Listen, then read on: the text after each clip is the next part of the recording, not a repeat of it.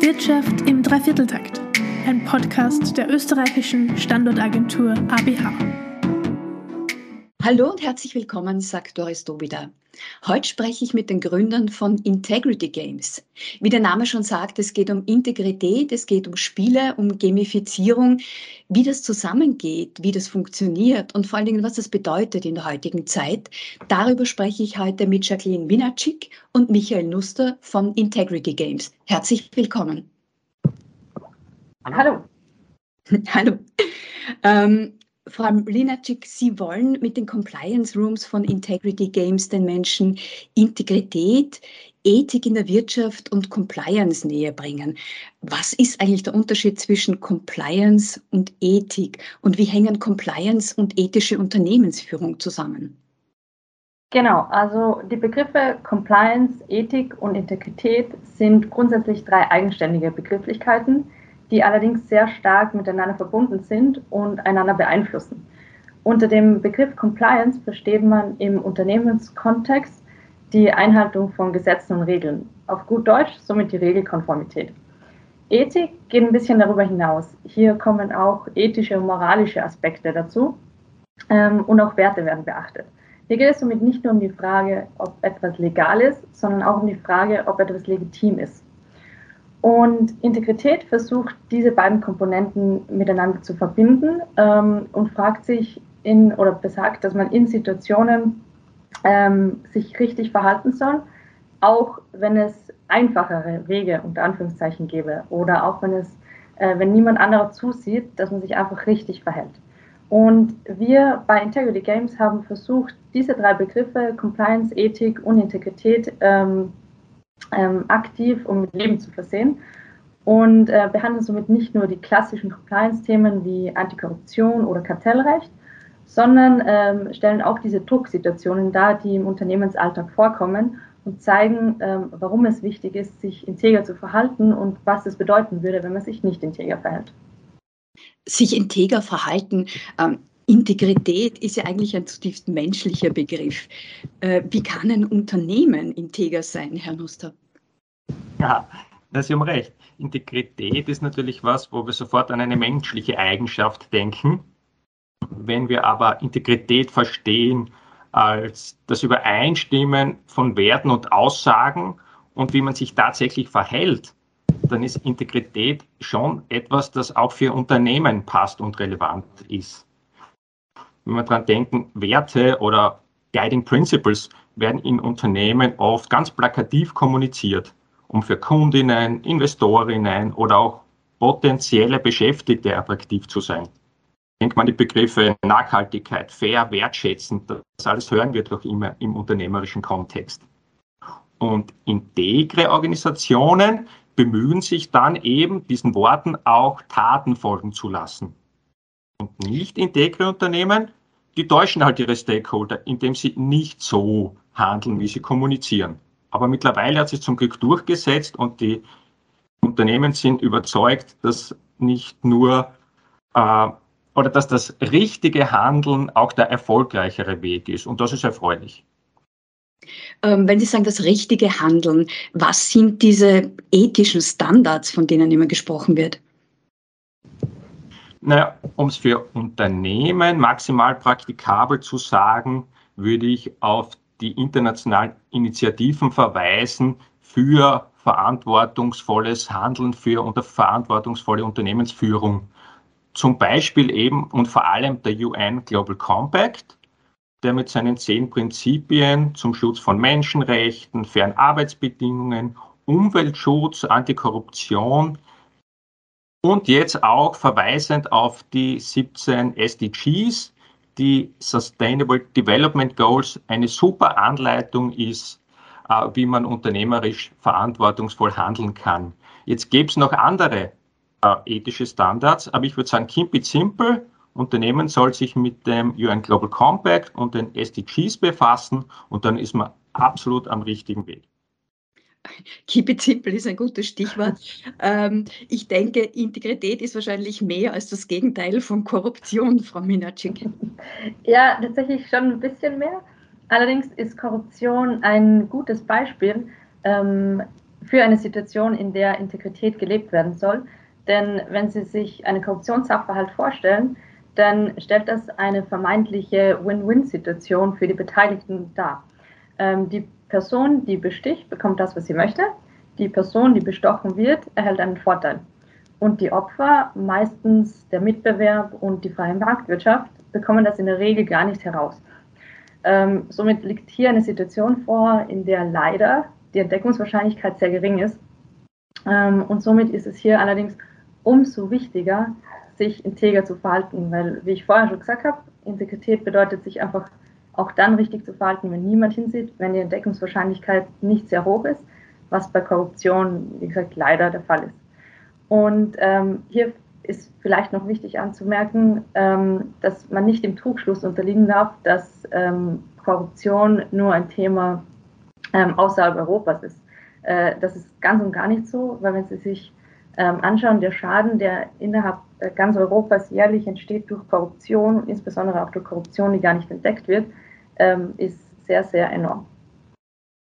Also früher hatten wir ganz salopp von den 3K gesprochen, ja. Kalender, Kugelschreiber, Klumpert, das war das, was man annehmen darf, alles andere geht nicht. Ich gehe davon aus, heute ist alles ein bisschen komplexer. Oder wie würden Sie das, wie sehen Sie das, Herr Nuster?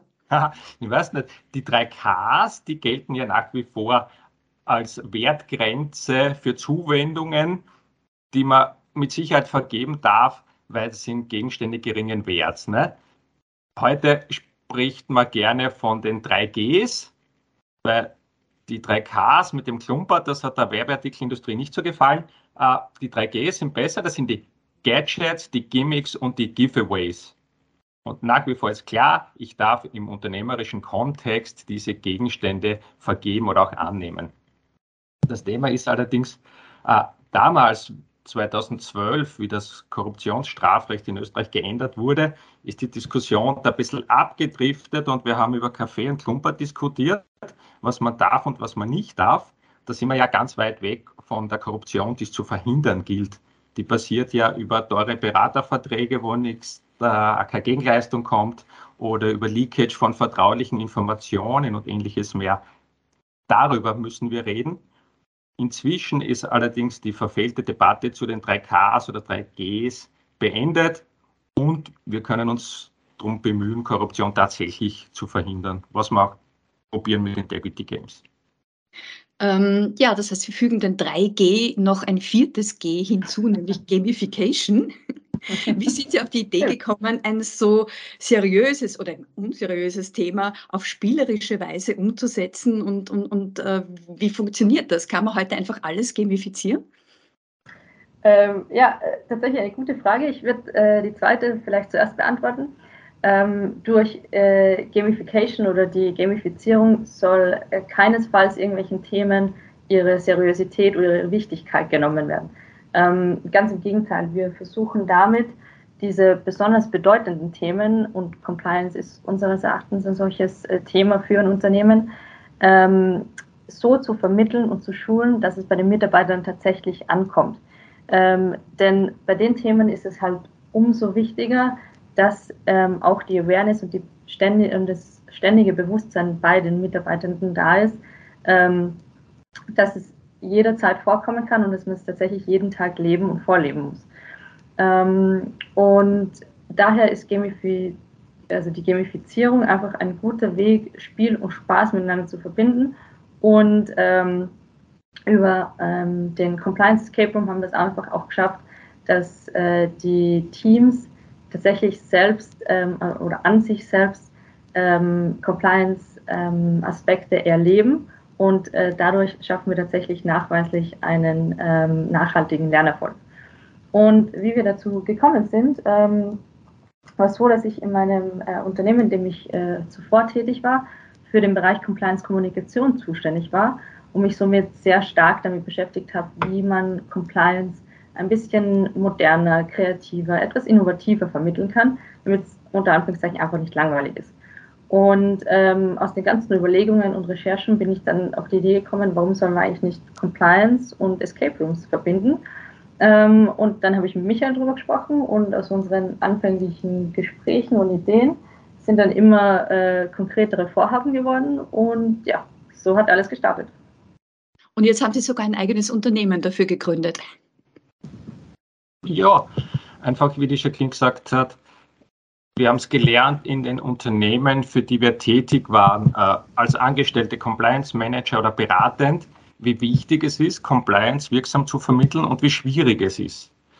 Ähm, gleichzeitig wussten wir, Compliance, Gamification, Escape Rooms können der Gamechanger sein für das Verständnis von Compliance. Dann haben wir auch gewusst, das ist aufwendig, sowas zu schaffen. Man braucht die Stories, man braucht die Räume, man braucht die Requisiten.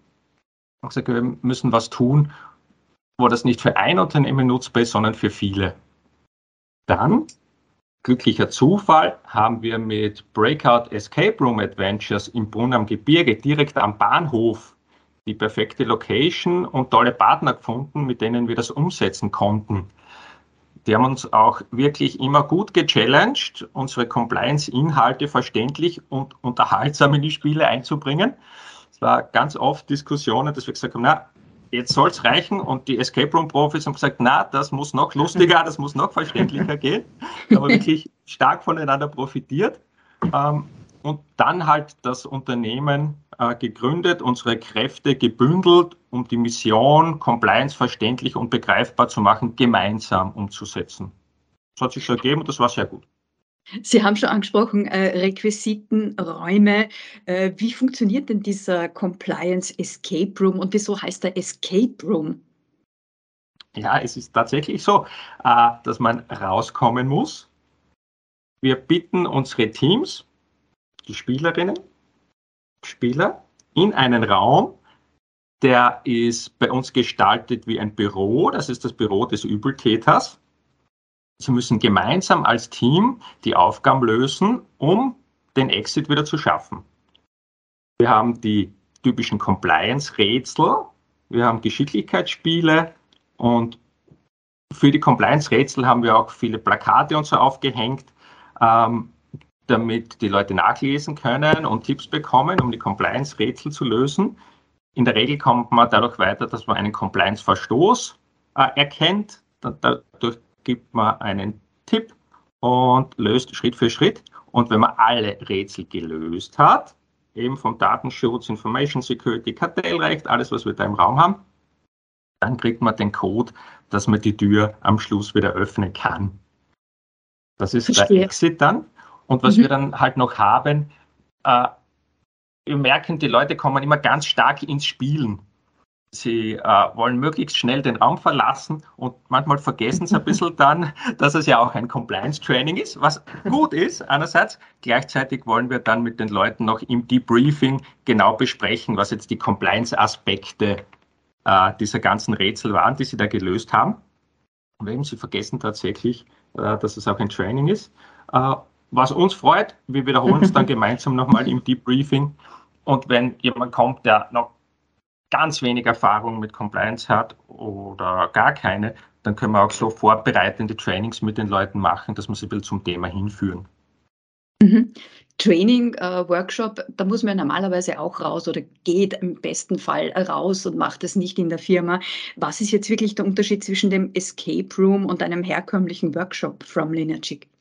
Ähm, also beim klassischen Workshop bekommt man Einzelfälle ne? und man, äh, man bekommt meistens Situationen vorgelegt und sagt man, bitte stellen Sie sich jetzt Folgendes vor.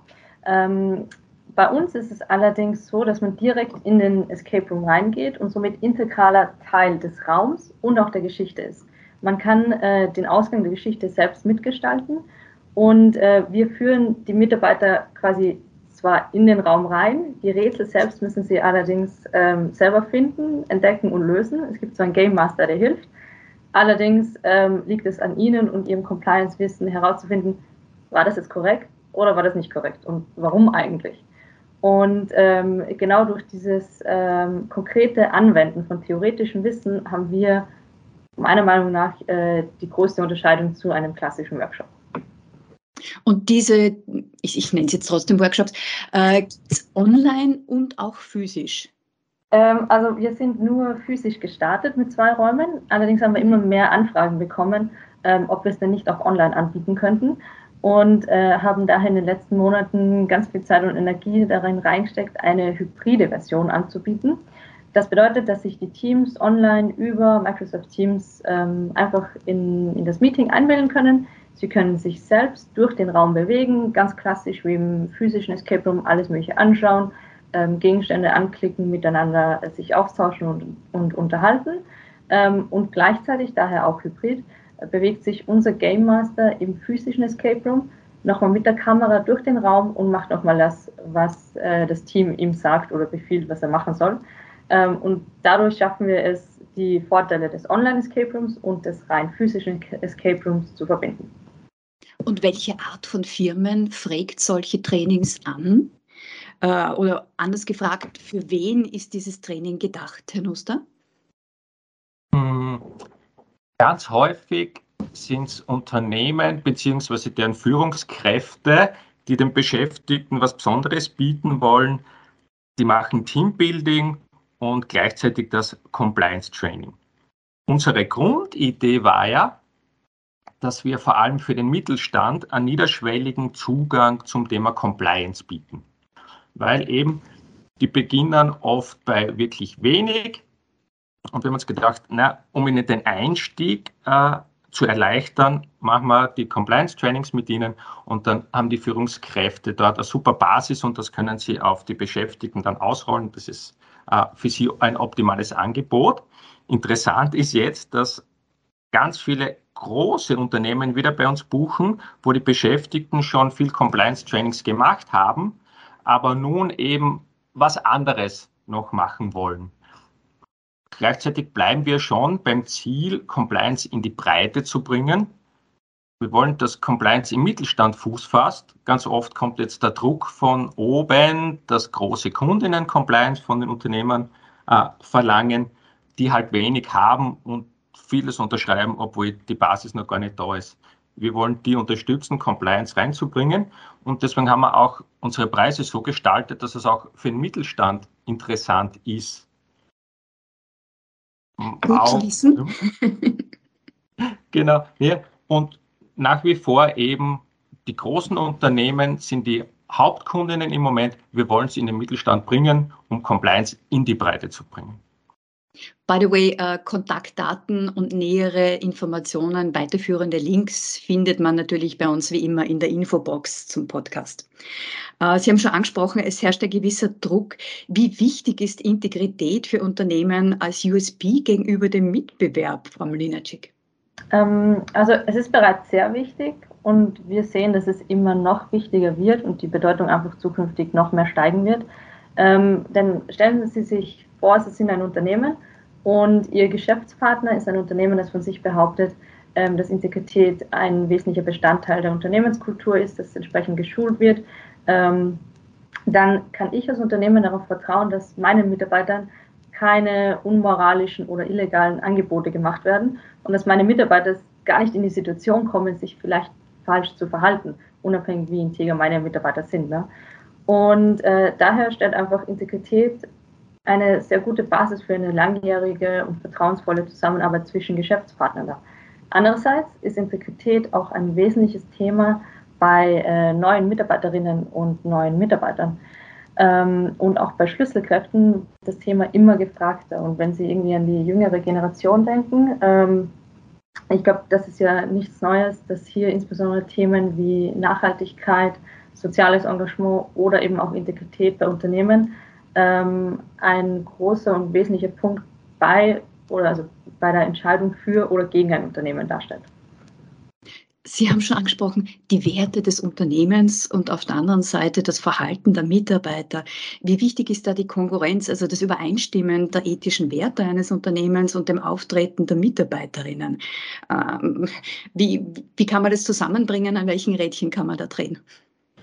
Ähm, also diese Konkurrenz ist sehr, sehr wichtig, denn wenn man behauptet, also wenn ein Unternehmen behauptet, es sei integer und die Mitarbeiter verhalten sich dem, also nicht dementsprechend, dann ist es das klassische Weißwaschen oder Whitewashing, wie es im Englischen heißt.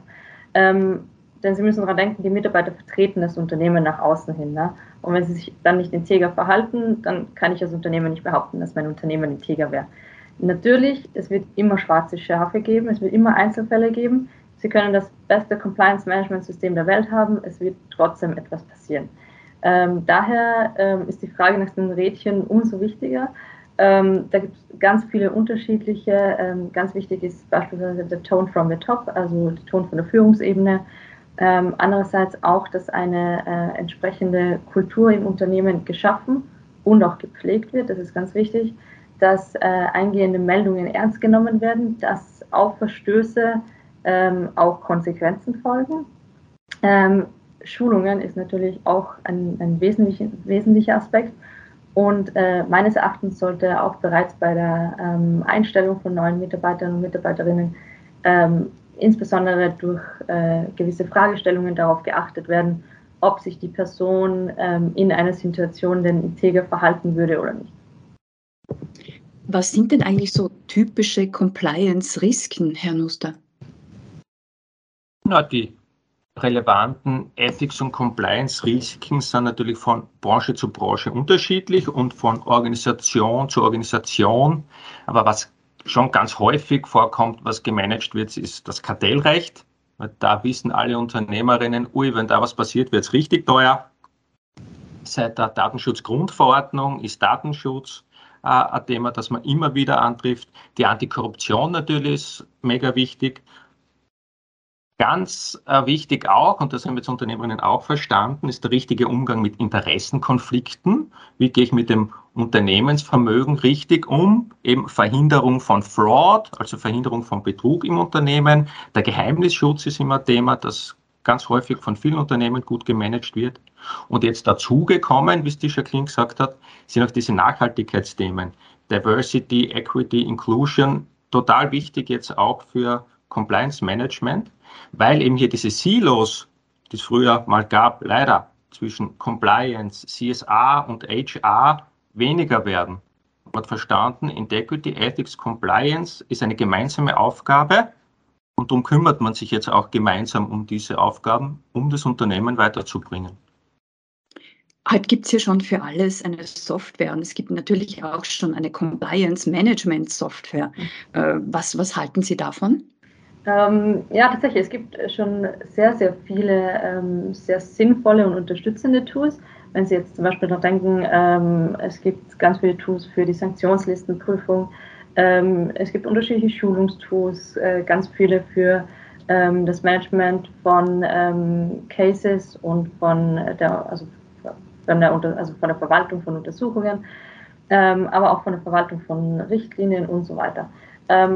Und all diese Tools ähm, gibt es sogar auch zusammengefasst einmal als Compliance Management Software. Ähm, das mag sinnvoll sein, es kommt allerdings sehr auf die Größe des Unternehmens drauf an. Ähm, die Tools helfen ganz viel bei der Administration und bei der Verwaltung im Hintergrund. Und äh, je größer das Unternehmen ist, desto schwieriger wird das. Daher ist es für die einfach äh, mehr zu empfehlen. Bei kleineren Unternehmen wird es wahrscheinlich noch nicht so nützlich sein. Ähm, was allerdings wichtig ist, rein durch äh, das Implementieren einer Compliance Management Software ist ein Unternehmen auf alle Fälle noch nicht compliant. ja. Aber braucht jedes ja. Unternehmen jetzt wirklich ein Compliance Management? Äh, ist es auch größenabhängig? Wie, wie, wie, stufen Sie das ein? Also grundsätzlich ja, weil Compliance, äh, wie ich am Anfang ja gesagt habe, bedeutet ja eigentlich die Regelkonformität und das ist äh, gesetzlich vorgeschrieben. Somit jedes Unternehmen muss sich compliant verhalten. Ähm, Ob es jetzt aber tatsächlich ein Compliance Management oder Compliance Management System braucht, hängt ganz stark von der Größe und der Komplexität des Unternehmens ähm, ab. Also je größer ein Unternehmen ist, ähm, desto wahrscheinlicher wird es, dass es ein Compliance Management System braucht. Ähm, bei kleineren Unternehmen und auch mittleren Unternehmen geht bereits viel über die Vorbildfunktion der Geschäftsführung, über dessen Weisungen, ähm, aber auch ähm, über das Verhalten untereinander und über die Kultur je größer das Unternehmen ist, desto mehr ähm, machen hier auch äh, tatsächlich Richtlinien Sinn, ähm, zentralisierte Schulungen. Und hier wird dann tatsächlich, ähm, wird es auch notwendig sein, darüber nachzudenken, ein äh, systematisches Compliance Management einzuführen. Ähm, Regelkonformität und systematisches Management. Äh, ich habe gelesen, es gibt sogar schon wieder einen ISO-Standard dafür, ISO äh, 37301, glaube ich. Ist da schon wieder alles überreguliert bei uns? Braucht es das wirklich, Herr Nuster? Na, das Standard, der ist ja eine Hilfe, eine Unterstützung für die Unternehmen, wie sie sinnvoll Compliance Management machen können. Oft ist ja so, Compliance Management wird so eingeführt, eine Person kriegt den Hut auf, so du kümmerst dich jetzt um Compliance. Und was macht die Person? Sie geht ins Internet, sucht nach einem schönen Verhaltenskodex, den man abschreiben kann. Und dann glaubt man, jetzt ist man am richtigen Weg zu Compliance Management. Äh, ist es aber nicht. Wie die Jacqueline gesagt hat, die Software ist es nicht. Der Verhaltenskodex allein wird es auch nicht sein, sondern Compliance Management beginnt wenn man den Kontext des Unternehmens versteht, eine Analyse der relevanten Risiken durchführt und so das Compliance Management System dann aufbaut. Und da kann dieser Standard sehr wohl helfen, ist natürlich ein High-Level-Standard, aber er zeigt gut auf, äh, wie man beginnen kann bis zur laufenden Verbesserung des Systems. Darum glaube ich, überreguliert in dem Bereich nicht, zumindest nicht, was von den Standards kommt. Man kann sich nach dem Standard sogar zertifizieren lassen, wenn man das möchte. Das ist aber nicht zwingend. Man kann damit aber ein deutliches Zeichen setzen, dass man äh, ein gutes Compliance-Management-System hat. Wie gesagt, manche behaupten es ja nur und haben aber nichts. ja. Ähm, ein Begriff, der in letzter Zeit auch oft zu hören ist, ist Whistleblowing. Was hat Compliance mit Whistleblowing zu tun? Ähm, tatsächlich recht viel. Also wenn Sie an die großen Skandale der letzten Jahre zurückdenken, ähm, dann wurden die meisten ja von Whistleblowern aufgedeckt. Ähm, und das zeigt bereits, dass eben äh, große, aber auch äh, kleinere Verstöße einfach nur durch interne Personen aufgedeckt werden können oder insbesondere durch interne Personen aufgedeckt werden können. Ähm, und Compliance lebt ja davon, dass Mitarbeiter und Mitarbeiterinnen sich korrekt verhalten. Und wenn es im Unternehmen allerdings systematische Fehler gibt oder absichtliches Fehlverhalten, ähm, dann kann das natürlich auch von äh, der internen Revision oder Internal Audit aufgedeckt werden. Ist aber leider nicht immer so, sondern ähm, oft benötigen wir einfach die Hilfe der Mitarbeiterinnen, die uns die Information geben, dass eben irgendwo etwas falsch läuft. Und das ist an der Stelle vielleicht noch wichtig, das muss nicht immer absichtliches Fehlverhalten von, äh, von beteiligten Personen sein, es kann ja auch einfach sein, dass äh, notwendige Prozesse nicht eingeführt wurden oder so wie sie eingeführt wurden, nicht funktionieren. Und ein Unternehmen kann es nur dann verbessern, wenn es die Information kriegt. Und daher ist einfach die Bedeutung von Whistleblowern ähm, sehr, sehr wichtig und das sollte kein Unternehmen unterschätzen. Sie haben schon angesprochen, Herr Nuster, ähm, Transparency International äh, veröffentlicht alljährlich den Corruption Perceptions Index und Österreich hat da heuer wieder zwei Punkte verloren und im Vorjahr auch. Also wir steigern uns da nicht gerade, um es mal höflich auszudrücken. Worauf führen Sie das zurück? Ja, ja der CPI ist ja der Corruption Perception Index und die Wahrnehmung der Menschen zu Korruption in Österreich ist natürlich nachvollziehbarerweise äh, nicht verbessert worden, sondern sie haben erkannt, auch in Österreich gibt es ein Problem. Und Ibiza spielt übrigens auch in unserem Spiel ein unfassbar guter Deal eine wichtige Rolle. Ja? Aber äh, zurück zum CPI. Äh, ich fürchte, Österreich ist in Sachen Compliance und Antikorruption bei weitem nicht so gut aufgestellt wie andere Länder, zum Beispiel Dänemark, Schweden oder auch Deutschland. Das ist, glaube ich, auch für die Wirtschaft insgesamt ein Nachteil. Und auch das Antikorruption-Volksbegehren zum Beispiel zeigt ja auf, dass es riesigen Handlungsbedarf gibt. Und darum, glaube ich, sollte man das auch noch unterstützen. Da gibt es ja die Eintragungswoche von 2. bis 9. Mai weil es ist wichtig, dass wir Rahmenbedingungen schaffen in Österreich für integres Wirtschaften, dass integre Unternehmen unterstützt werden. Und das ist ein gesamtgesellschaftliches Anliegen, glaube ich. Ähm, da drängt sich natürlich eine Frage noch auf. Ich weiß, es ist nicht Ihr Thema, aber ich muss es trotzdem ansprechen. Der Korruptionsausschuss, was kann der bringen? Sollten wir alle Beteiligten in einen Escape Room stecken? Na, äh, Untersuchungsausschüsse sind jetzt nicht das Allheilmittel, aber wir haben schon gesehen bei vergangenen Untersuchungsausschüssen, äh, welches Sittenbild in Politik oder Verwaltung so herrscht. Und interessierte Bürgerinnen konnten daraus schon was ableiten, wenn sie wollten. Und ich kann mir gut vorstellen, ja, dass es Sinn hätte, ähm, die Beteiligten in den Escape Room einzuladen und für die Untersuchungsausschüsse äh, wäre wahrscheinlich noch gut, wenn man auch hier Transparenz schafft und äh, das öffentlich macht, weil Transparenz, Öffentlichkeit halt die Qualität verbessert und als Mittel gegen Machtmissbrauch sehr gut funktioniert. Aber wie siehst du es, Jacqueline? Hm, naja, also ob unsere Politikerinnen tatsächlich äh, was daraus lernen, wird sich zeigen. Es ist tatsächlich zu hoffen, ne? ähm, weil, wie wir vorher gesagt haben, dass äh, die Mitarbeiter und Mitarbeiterinnen Unternehmen vertreten. Unsere Politikerinnen vertreten uns als Österreich und ich glaube, äh, da würden wir uns alle freuen, wenn hier ein ähm, Bild vorherrschen würde, das von äh, Compliance und Ethik geprägt wäre. Ähm, ja, also wenn unsere Politikerinnen Interesse haben, sich noch mehr mit den Themen Compliance und Ethikmanagement zu beschäftigen und ein bisschen über Teamzusammenarbeit und Teamzusammenhalt lernen wollen, dann sind sie natürlich sehr, sehr gerne willkommen in unserem Escape Room. Das heißt, Sie weiten Ihr Angebot aus und adressieren nicht mehr nur Firmen, sondern auch Politiker. Bei Sollten wir tun. Fälle. Ja. Ich wünsche in jedem Fall weiterhin viel Erfolg mit dem jungen Unternehmen. Das ist ja erst ein paar Monate alt. Ähm, ich wünsche Ihnen viele spannende Kunden. Ist für Sie sicherlich auch spannend. Spannend war es für mich heute vor allen Dingen auch von Ihnen zu lernen und zuzuhören. Dafür vielen herzlichen Dank und danke fürs Zuhören. Danke für die Einladung. Hat Spaß gemacht. Danke. Gerne. Bis bald.